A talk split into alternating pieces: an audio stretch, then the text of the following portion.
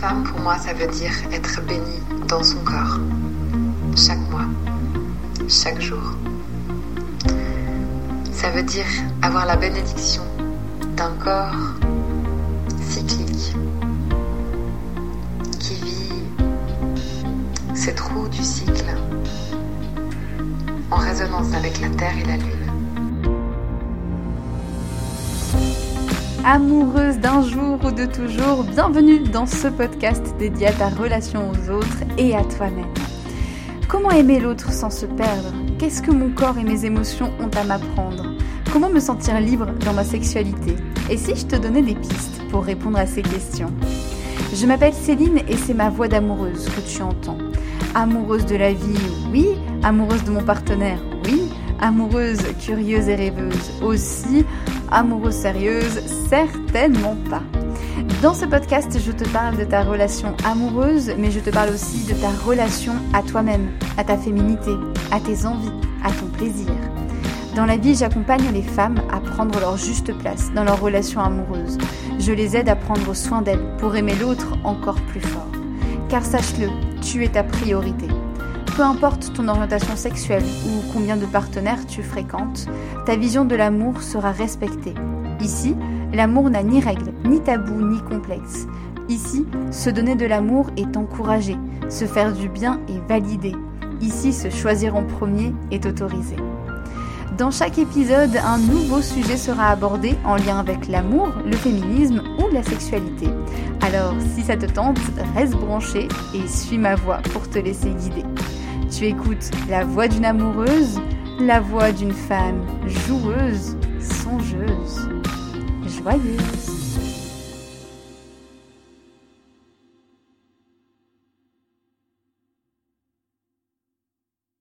Eh bien, bienvenue, je suis ravie de vous retrouver pour euh, un épisode de podcast hors série et j'espère que ce sera le premier d'une longue série justement de hors série où je suis ravie de pouvoir euh, te proposer des interviews. Euh, voilà, pour aller euh, justement rencontrer de nouvelles personnes qui m'inspirent et qui j'espère vont pouvoir t'inspirer aussi. Et aujourd'hui, je suis super heureuse de faire ce premier épisode avec bah, une personne que j'apprécie beaucoup, avec qui euh, bah, du coup euh, j'ai fait euh, ma formation d'accompagnante du féminin. On a partagé plein de choses, on a on a beaucoup rigolé, on a eu plein d'émotions, plein de choses. Et je suis très heureuse de la de la retrouver aujourd'hui. C'est Marie-Hélène. Salut. Coucou Céline, je suis heureuse de te retrouver aussi. Merci pour ton invitation. Je suis ravie d'être là. Hmm. Merci à toi. Ouais, j'étais très contente que tu que tu répondes euh, à cette invitation puisque euh, bah, finalement euh, on, on, travaille toutes les deux un peu sur cette cette notion de couple, de sexualité. Mhm. Et du coup, bah, ce que je te propose, c'est un peu de te présenter et de, de nous raconter un peu, bah, toi, qu'est-ce que tu fais, comment tu accompagnes. Alors toi, tu accompagnes les, les couples. Moi, je, je me suis spécialisée sur uniquement sur les femmes dans leur relation de couple, mais mais toi, il y a mhm. aussi l'accompagnement du féminin qui rentre en jeu. Donc voilà, je te laisse nous raconter tout ça. Mhm. Euh, ok. Mais voilà, je suis Marie-Hélène. Donc, comme tu l'as dit, j'accompagne les couples et j'accompagne également les femmes. Euh, par rapport aux couples, ben moi, j'accompagne surtout les couples qui souhaitent co-créer une relation épanouissante et nourrissante. C'est-à-dire prendre conscience ben, de leur mode d'attachement, de leur type d'attachement et comment est-ce que euh, ces types d'attachement peuvent éventuellement créer des conflits au sein de leur relation. Je les accompagne également à trouver la communication la plus optimale pour eux et également à co-créer euh, une intimité et une sexualité plus authentique et connectée. Et concernant l'accompagnement des femmes, ben je J'accompagne les femmes surtout à prendre conscience et à libérer les obstacles qui les empêchent de mettre en lumière la magnifique femme qu'elles sont au plus profond d'elles-mêmes trop bien. ouais, j'adore. Hmm, trop chouette.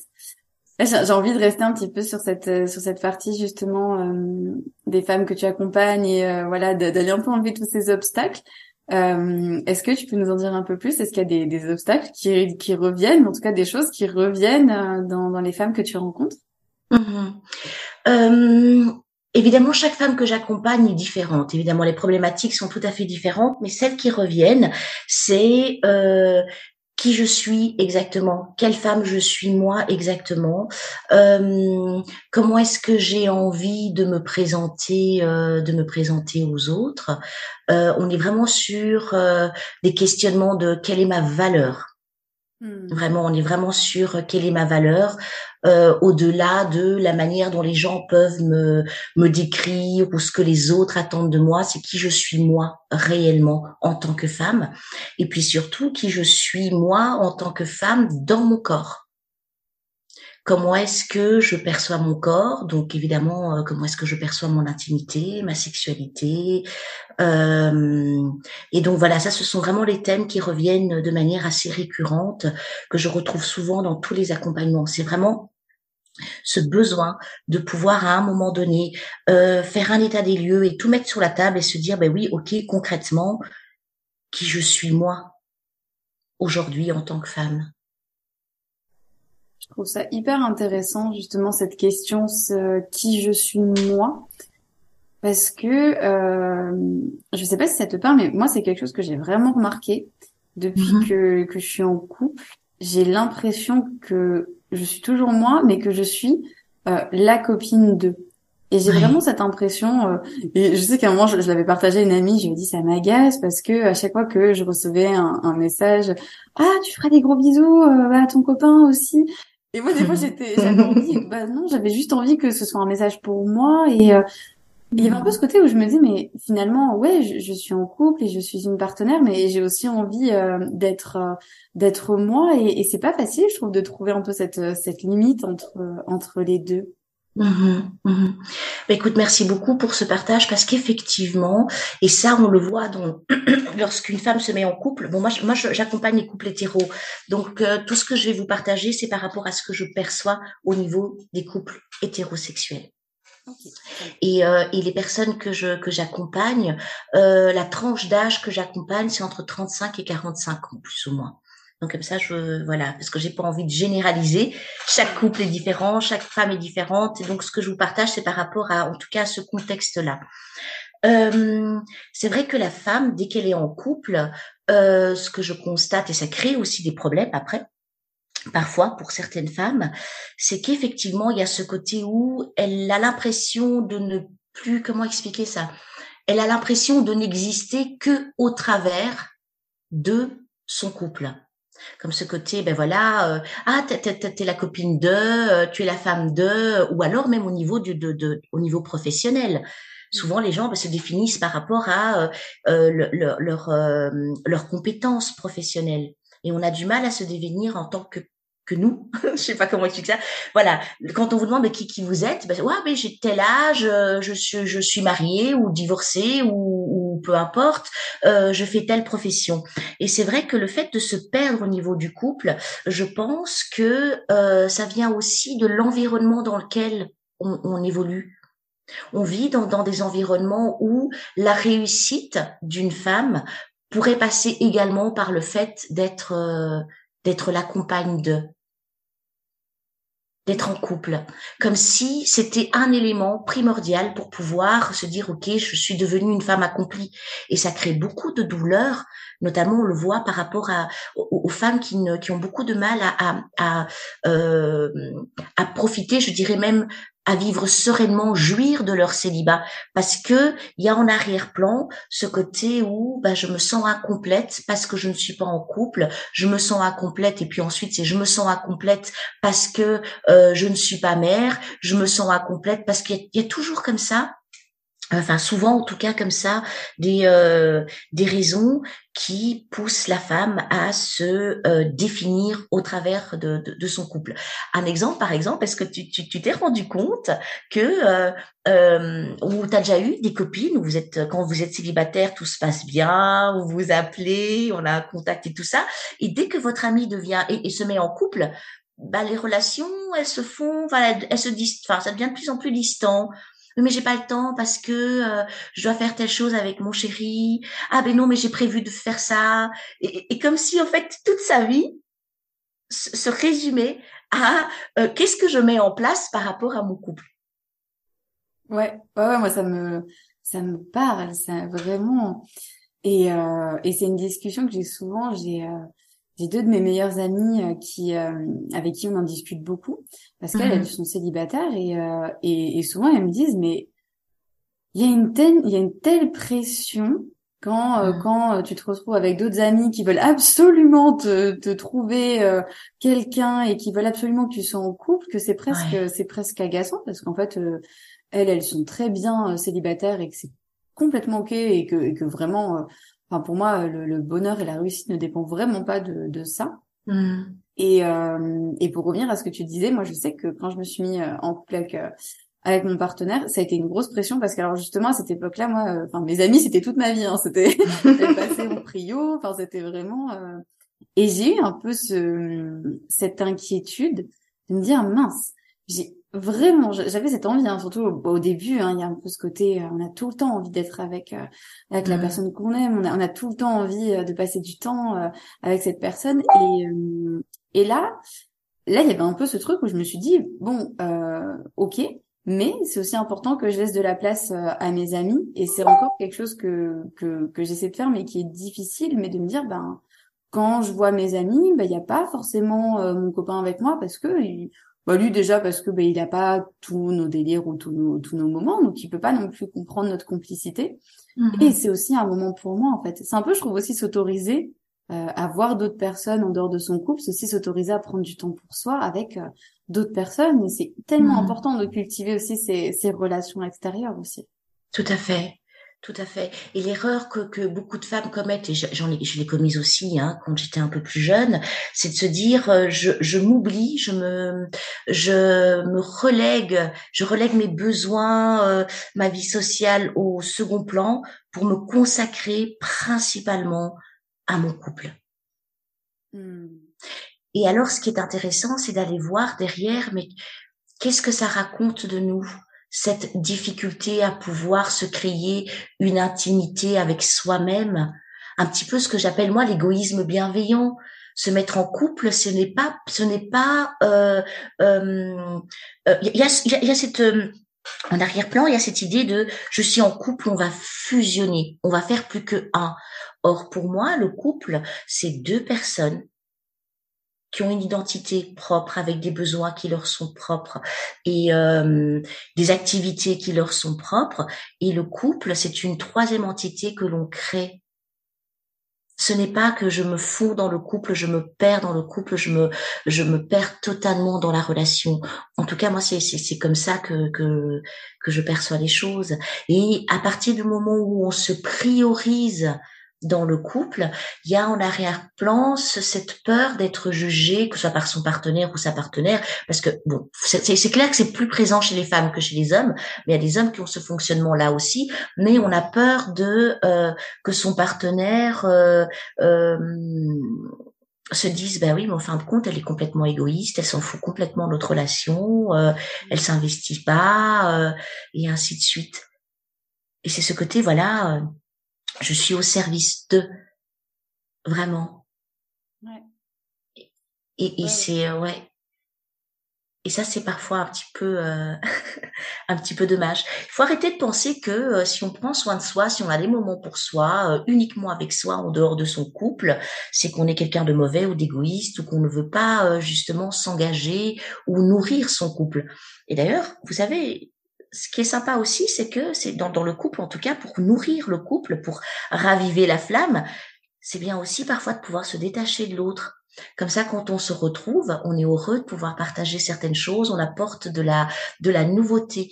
Parce que si vous constatez bien, la plupart des couples qui, euh, les couples sur le long terme, à un moment donné, il y a une sorte de routine. La routine tue le couple. Et il y a un moyen justement de casser cette routine, c'est de pouvoir aller se, euh, comment dire ça, se revigorer, euh, aller, aller se remplir d'autres choses que le couple ne nous apporte, euh, peut nous apporter ou que ne nous apporte pas. Et comme ça, on revient avec des nouvelles choses, une nouvelle dynamique, euh, une nouvelle énergie. Et puis on peut, on peut euh, partager à l'autre ce qu'on a fait, ce qui nous a plu. Et ça met un petit peu de piment. Ça change. Ouais, merci pour ce petit, euh, ces petites phrases comme ça qui font qui font du bien, au moins au moins à entendre. Et et, et qu'est-ce que si là il y a des il y a des personnes qui nous écoutent et qui se disent ah ouais ouais ça c'est vrai que ça ça résonne là tiens franchement je me rends compte que je, je me donne quasi entièrement à mon couple et je sais pas comment faire pour revenir à moi je sais pas je sais pas, vraiment je sais pas. Est-ce que euh, toi tu as des, des pistes ou qu'est-ce que tu aimerais dire à ces personnes-là? Hum. Ce que je pourrais leur partager, en tout cas, c'est ce qui fonctionne pour moi. Et euh, mesdames, trouvez chacune ce qui fonctionne pour vous. Il n'y a pas une solution miracle, il n'y a pas une manière de faire les choses. Euh, donc moi, ce qui fonctionne pour moi, c'est que je reviens, euh, je reviens euh, au corps. Moi, j'ai besoin de pouvoir prendre soin de moi, d'avoir ces petits moments euh, pour moi, euh, qui me font du bien. Ça peut être euh, me dire ben voilà, je m'octroie un petit moment pour danser, euh, je m'octroie un petit moment pour faire mes petits soins du corps, euh, je vais me promener, euh, je j'organise un petit rendez-vous qu'avec des copines euh, où on peut discuter de tout et, n'importe quoi. et aussi, je m'octroie des moments de solitude. Moi, j'ai besoin, moi, pour me ressourcer, par exemple, je suis une personne qui a besoin de rentrer dans une, dans, dans une solitude un petit peu. Et de me reconcentrer sur moi et, et, euh, et, de me dire mais tiens qu'est-ce qui se passe en moi pour l'instant? Et donc euh, des petites choses parce que souvent quand on parle de prendre soin de soi tout de suite on s'imagine euh, devoir y consacrer beaucoup de temps y mettre beaucoup d'argent des grandes choses. Non Commençons par des petites choses qui sont accessibles pour nous et surtout le faire de manière récurrente. Commencez déjà par une fois par semaine. Et c'est ce que c'est ce que j'adore avec euh, avec ce côté où ritualiser sa vie. Ouais. Oui, tu vois, tout à l'heure, tu parlais des, des routines qui peuvent, qui peuvent tuer le couple. je me dis finalement, presque de reprendre le pouvoir sur ses routines et d'en faire quelque chose de fun et se dire franchement je vais créer une routine pour moi qui me fait trop du bien et j'adore mm. la et je, je, la fais parce que j'adore ça je prends euh, tous les vendredis hop à 18h euh, je prends 10 minutes et je vais danser mm. tiens euh, là j'ai envie d'aller me balader bah j'y vais Ouais, je, trouve ça très chouette. Moi, ça me, enfin, toutes tes propositions m'ont donné envie de, de, d'aller me faire masser. ben oui, voilà, le massage, oui, excellent. Ou alors simplement se dire, ben je, si j'ai la possibilité, euh, si j'ai une baignoire chez moi, simplement, voilà, tout le monde me laisse tranquille. Je prends une heure pour moi. Je me fais couler un super bon bain. Euh, j'y mets des petits sels de, je mets du sel de bain ou des huiles essentielles. Euh, j'allume des bougies. Je me mets une petite musique et c'est un moment pour moi. Ouais. Mm. C'est euh, voilà, ce sont des petites choses très très très euh, très simples ou simplement se dire ben voilà, je me fais une bonne tasse de thé, je me pose avec un bouquin, et je prends le temps en conscience de savourer mon thé. Hmm. Bah oui, et, ça me donne envie aussi de, de, rebondir sur ce que tu disais euh, au, au, début, je crois, euh, quand tu disais que finalement prendre du temps pour soi, euh, c'était c'était très chouette parce qu'après voilà ça, permettait d'aller partager à l'autre comment on se sentait ça ça permettait d'ouvrir des champs de retrouvailles mais ça change aussi totalement notre manière d'être parce que bah, finalement une fois qu'on a pris euh, ce moment pour soi, on est souvent un peu plus ressourcé, un peu plus posé. Mmh. Il y a moins de fortes émotions, il y a moins de frustration parce que sinon avec le quotidien, euh, la frustration elle monte vite. J'ai pas le temps, j'ai ça m'agace et de lâcher aussi ça. Tout à fait. Oui.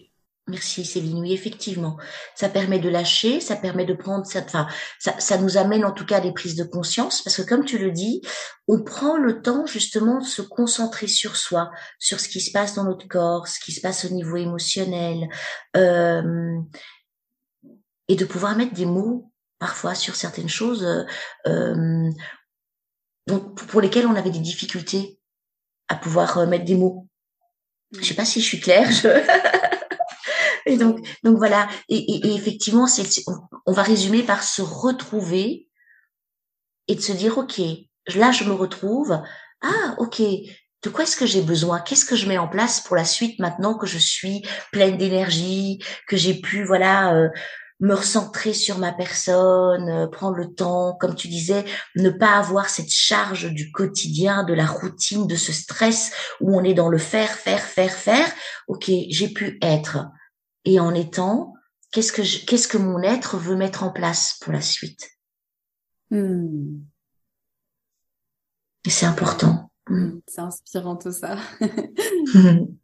et euh, et du coup, comme toi, tu accompagnes les couples, donc que tu reçois finalement euh, aussi euh, aussi en couple. Est-ce que quand tu abordes cette cette partie-là, est-ce que tu as déjà eu des réactions du partenaire à côté de savoir ce qu'il en pensait?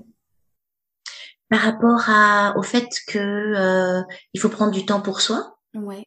Ouais. Il y a toujours une réaction.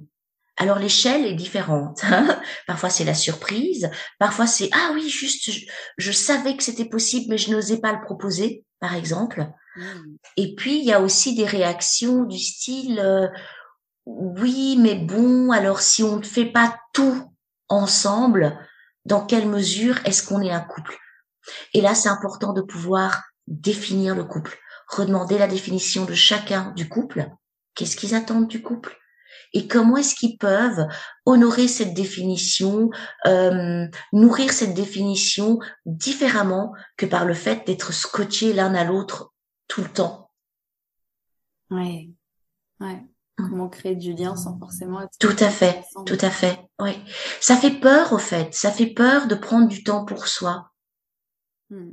Parce qu'il y a ce côté où, oui, mais si elle va euh, euh, dîner avec euh, avec des copines, ou si elle sort prendre un verre avec des copines, est-ce qu'elle risque pas de rencontrer quelqu'un d'autre? Est-ce qu'elle va pas me tromper? Est-ce que, enfin, voilà. Et à partir de ça, ben, on voit un petit peu où sont les les, les où se situent en tout cas les éléments à renforcer et comment est-ce que l'autre pourrait rassurer son partenaire par rapport à ces questionnements et cette peur éventuellement de la perte et, ça, ça dépend aussi évidemment du type d'attachement. Des personnes qui ont un type d'attachement euh, dit insécure seront plus dans ce type de questionnement qu'une personne qui est dans un type d'attachement qui est très sécure peut parfaitement le comprendre et se dire ok très bien qu'est-ce qu'on met comme euh, base pour continuer à se sécuriser l'un l'autre? Et comme ça, on, peut prendre du temps pour soi, on peut avoir d'autres personnes, on peut même partir en vacances avec d'autres personnes, même si ce sont des personnes du sexe opposé. Hmm.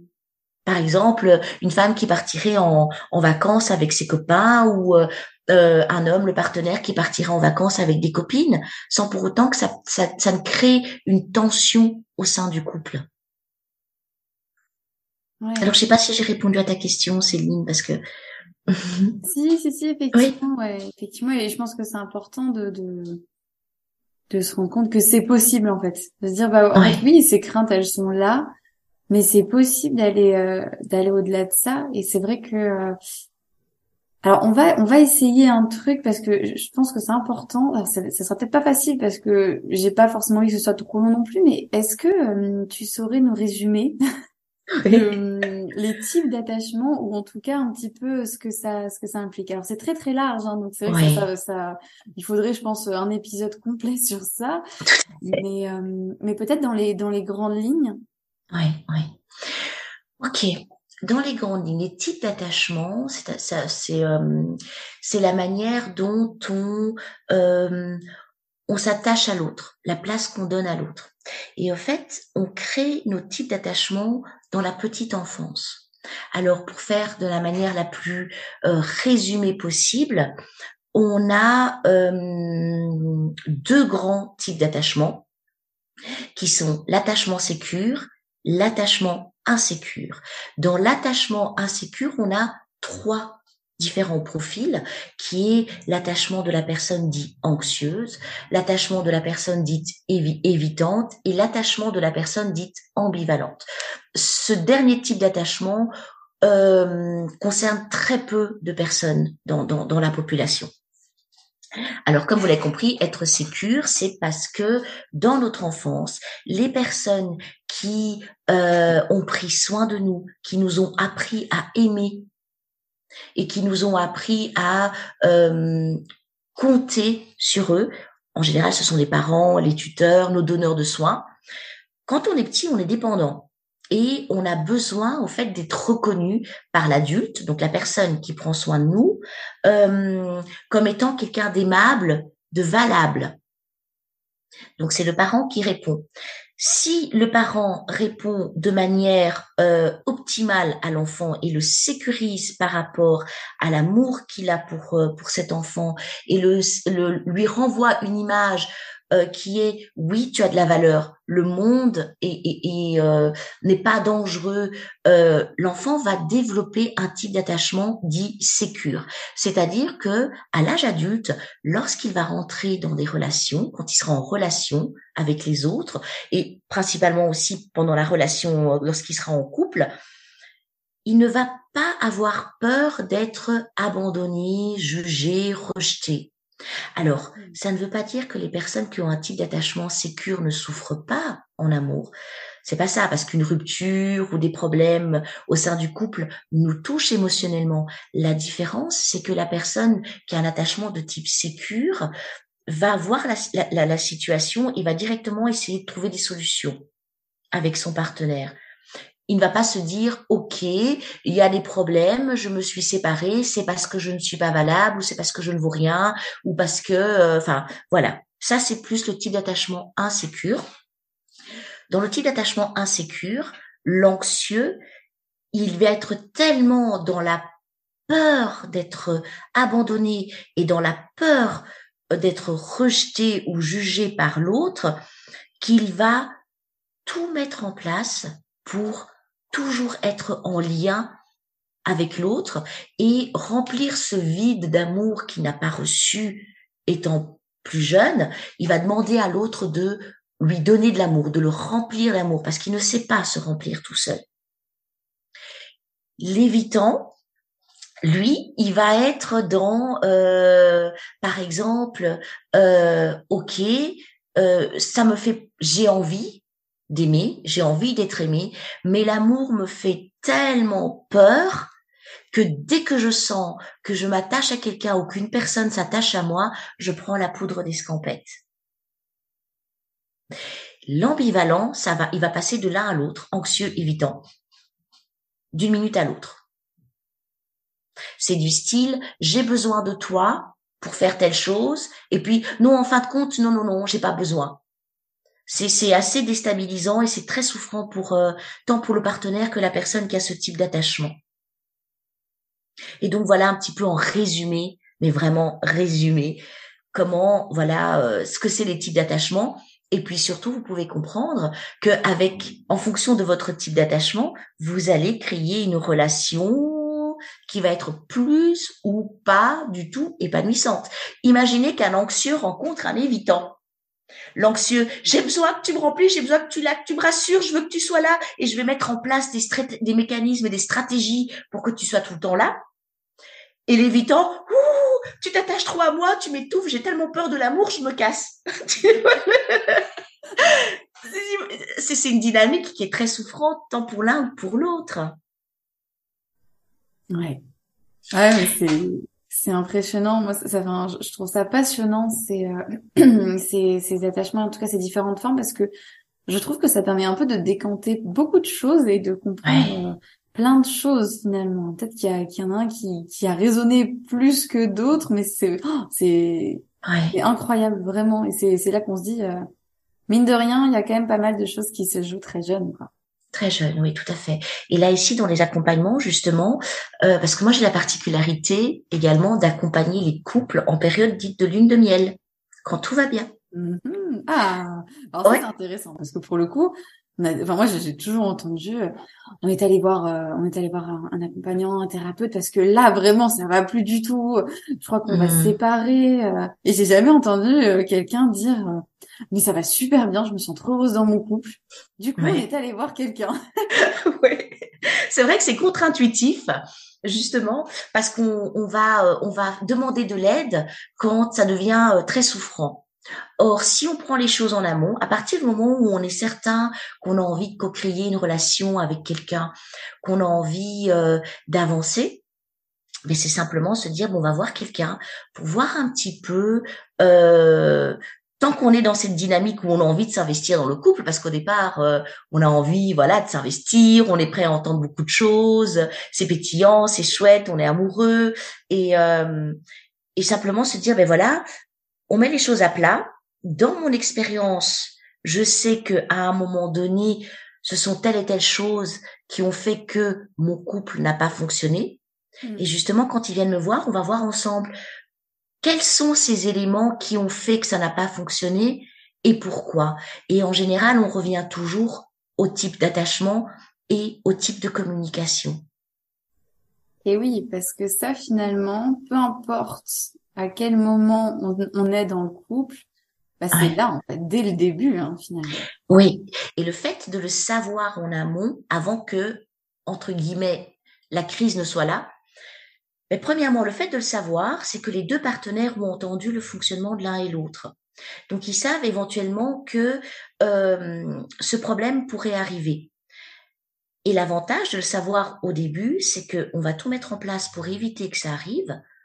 On va tout mettre en place pour aller vers justement un fonctionnement avec un type d'attachement qui est beaucoup plus sécure, donc plus épanouissant.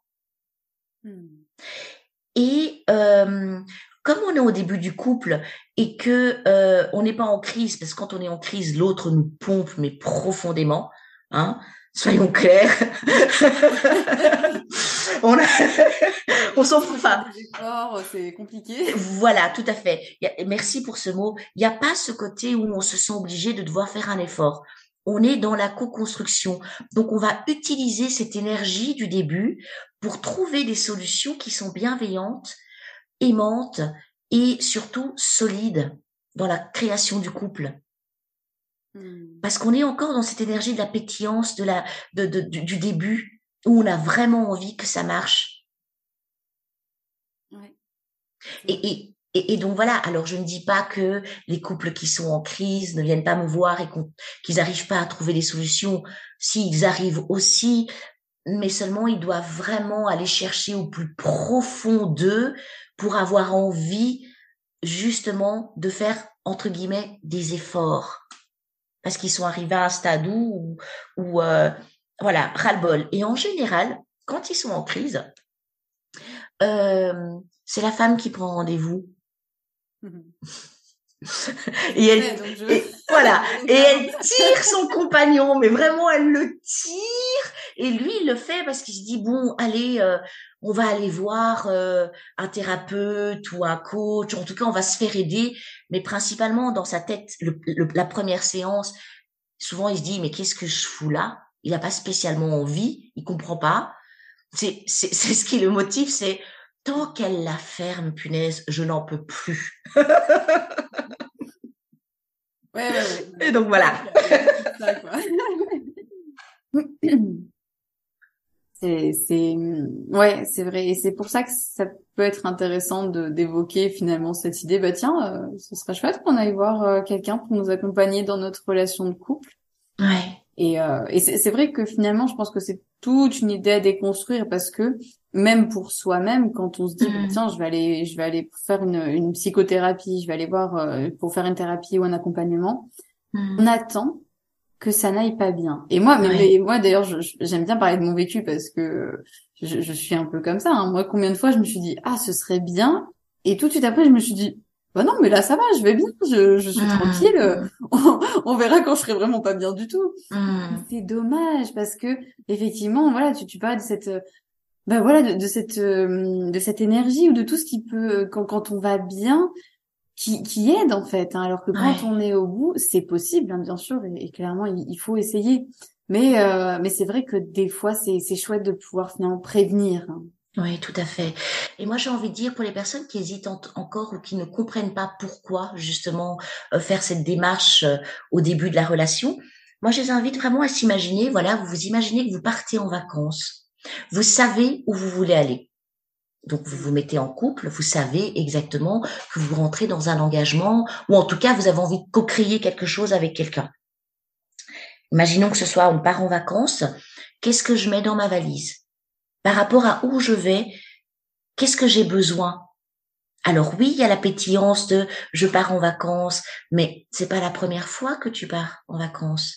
Donc tu sais pertinemment que quand tu pars dans tel ou tel endroit, tu as besoin de telle et telle chose et tu sais par l'expérience qu'il t'a manqué telle et telle chose et tu as dû courir sur place pour essayer de trouver, t'as pas trouvé tout à fait ce qu'il te fallait et ainsi de suite.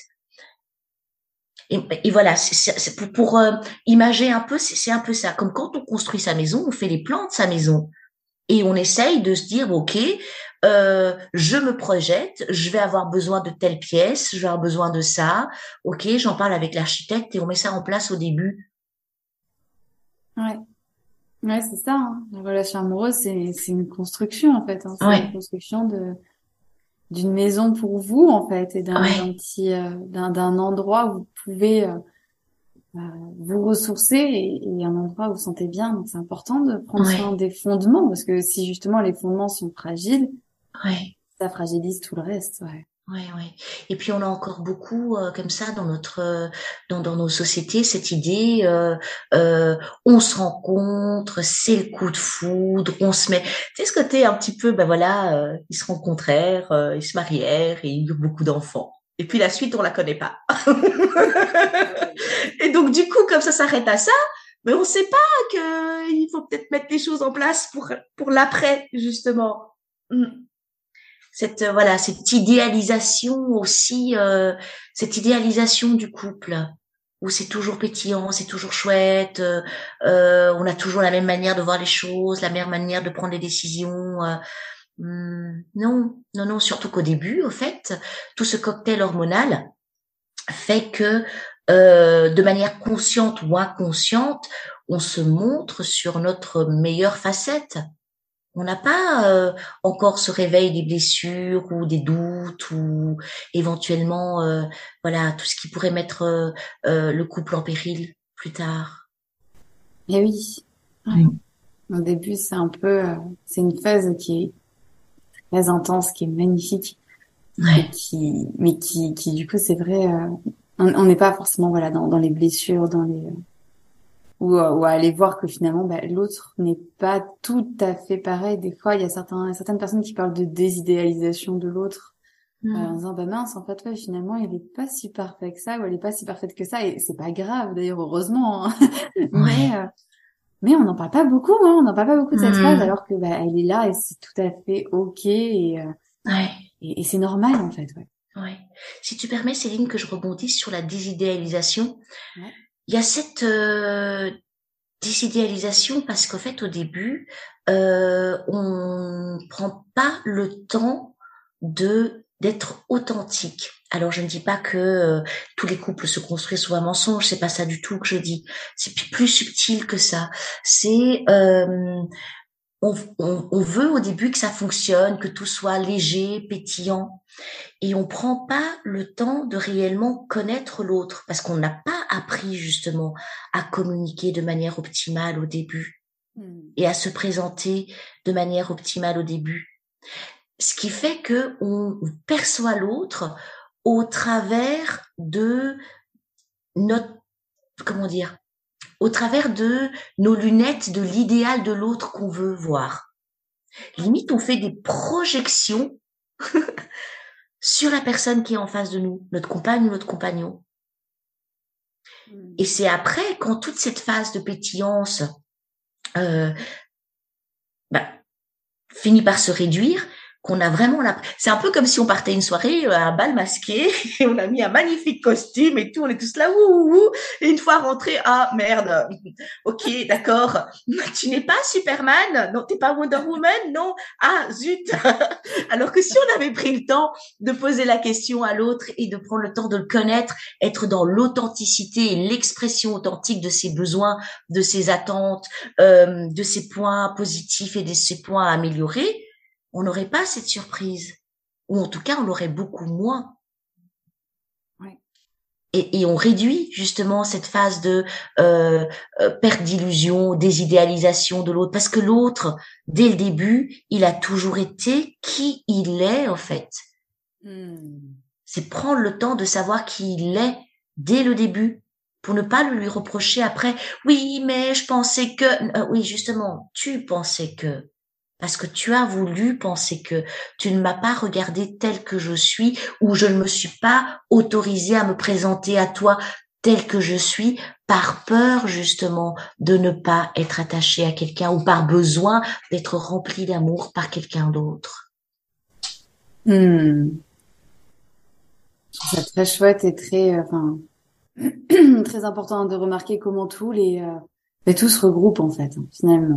Tout, tout, tout se regroupe vraiment et, euh, et ouais, c'est c'est important de, de se rappeler ça, qu'effectivement l'autre n'est pas Superman. C'est sûr. Euh, peut-être qu'on l'a un peu trop regardé comme nous on avait envie et qu'on n'a pas vu euh, la. Tout à fait. Tout à fait. Mmh, mmh. Bon, la bonne nouvelle, c'est que ça, je pense que tout le monde l'a fait. Ouais. ça me donne beaucoup. ouais, mais moi aussi, hein, moi aussi et, et, euh, et c'est ok. C'est ok de passer par là aussi, comme ça on peut. Euh, euh, quand on ne connaît qu'un seul fonctionnement, ben on a du mal à comparer.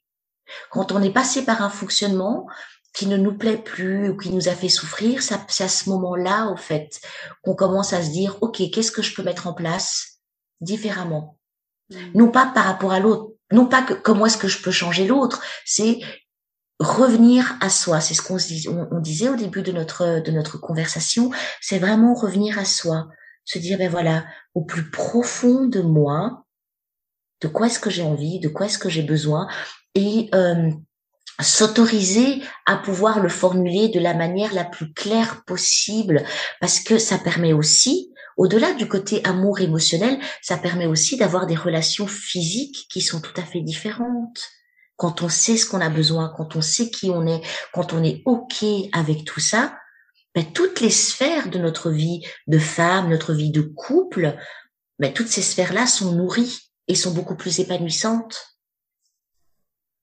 Oui. Ouais, le retour à soi, qui est vraiment euh, une belle clé, je trouve, euh, de toute cette discussion qu'on a eue. Mmh. Euh, et, et, je te remercie beaucoup hein, pour, euh, pour tout ce que tu nous as apporté. C'est, ça a été très riche. Et, euh, et c'est vrai que finalement, ouais, si, en tout cas moi, si j'avais trois, euh, trois choses à, à, retenir un peu de tout ce que, tout ce que tu nous as dit, tout ce qu'on s'est dit pendant, pendant ces, pendant ces quelques minutes. Alors c'est effectivement l'importance du retour à soi, de prendre soin de soi et, mhm. euh, et d'être une personne à part entière, hors de son couple. La deuxième chose que j'avais envie de retenir, même si euh, on en a parlé, même pas beaucoup, mais je trouve ça tellement important de se dire qu'en fait, euh, stop à la pression sociale et, et que finalement, être en couple, être célibataire, avoir, ne pas avoir d'enfants, c'est pas, c'est pas ça qui fait qu'on est dans une réussite. Mhm. Et puis la troisième chose, évidemment, c'est de pas hésiter à se faire accompagner même quand ça va bien parce que justement c'est là que qu'on peut aller découvrir euh, plein de choses dont euh, bon, tout ce qu'on a évoqué sur l'attachement que je trouve absolument passionnant et, et, ça vaut le coup hein, ça vaut vraiment le coup d'aller creuser euh, creuser tout ça. Je te mhm. remercie beaucoup pour tous ces échanges vraiment Marie-Hélène. Est-ce que tu as envie de de rajouter quelque chose un point euh, sur lequel tu as envie de, rebondir ou même quelque chose de tout nouveau, mais peut-être euh, une dernière chose à, partager? Euh, Mais je pense qu'on a un petit peu fait le tour par rapport à ça, vraiment. Et si on rebondit sur autre chose, je pense que ce sera le sujet d'un second podcast. Parce qu'il faut, voilà.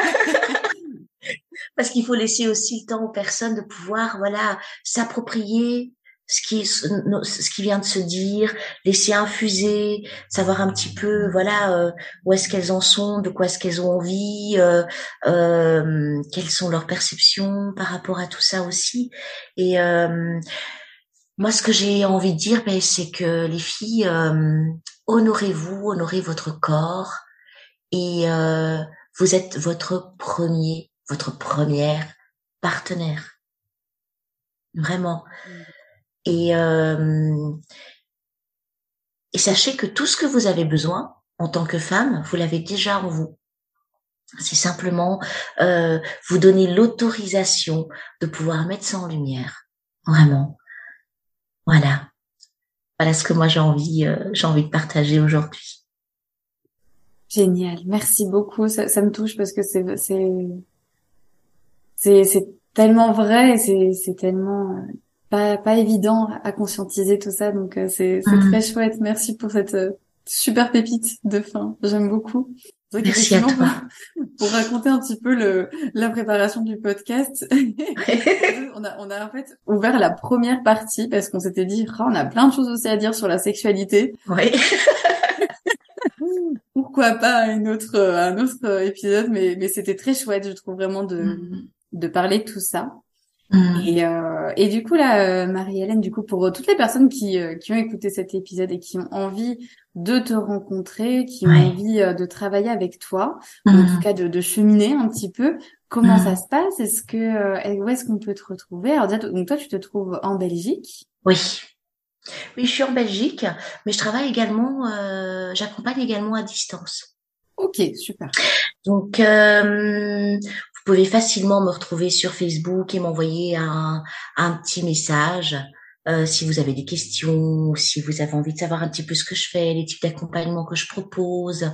Donc euh, c'est euh, Marie-Hélène à l'effet Furis et euh, ou alors par mail à release r e l e a s e point woman coaching w o m a n C-O-A-C-H-I-N-G at gmail.com. yes. Et puis on va, on va laisser tout ça, tous ces liens pour te retrouver euh, dans la description du podcast. Donc il y aura tout, hein, ton, le lien vers ton Facebook, le, ton adresse mail aussi pour te mmh. contacter. Mmh. Et, euh, et voilà, comme ça vous pourrez euh, la, la retrouver. Euh, je suis pas objective, hein, je peux pas. mais, tu es effectivement une personne que je trouve très pétillante, très inspirante et, euh, moi j'aime beaucoup euh, les partages que tu fais justement autour euh, du couple, de la sexualité. Donc bah allez-y, moi je... là franchement vous allez passer un très chouette moment donc donc ouais, franchement allez-y. merci beaucoup Céline, merci pour ce moment, merci à ta communauté. Je vous embrasse très très fort et n'oubliez pas, vous êtes magnifique. Un grand merci de m'avoir prêté ton oreille et un peu de ton temps. J'espère que cet épisode t'a plu et qu'il aura planté une graine qui te servira en temps voulu pour t'épanouir en tant qu'amoureuse et en tant que femme. Merci à toi, merci à Diane et à Vanessa qui m'ont prêté leur voix pour ce générique. Merci à Flavien pour le montage. En attendant la suite, si tu as envie, tu peux partager cet épisode à ton entourage ou t'abonner à ce podcast pour ne rien manquer. Si tu as envie d'échanger sur ce sujet, de me faire un retour général ou de me proposer une autre idée, un thème dont tu voudrais parler, n'hésite pas à me contacter par mail céline.filoyoni.gmail.com si tu veux me suivre ou en savoir plus sur mes accompagnements, retrouve-moi sur la page Facebook Philoyoni. Et enfin, si tu veux me soutenir davantage, tu peux faire un don libre pour m'aider dans mon travail et tu retrouveras tous les liens juste en dessous de ce podcast. Je te retrouve très vite pour un nouvel épisode et d'ici là, je t'envoie plein d'amour et plein de douceur. Prends soin de toi pour aimer l'autre encore plus. J'aime euh, la solidarité, la sororité, ce lien très particulier euh, entre les femmes euh, qui se soutiennent, hein, qui s'aident, qui se, comprennent. et je pense que quand on est femme, on a déjà un combat, un combat à mener en fait.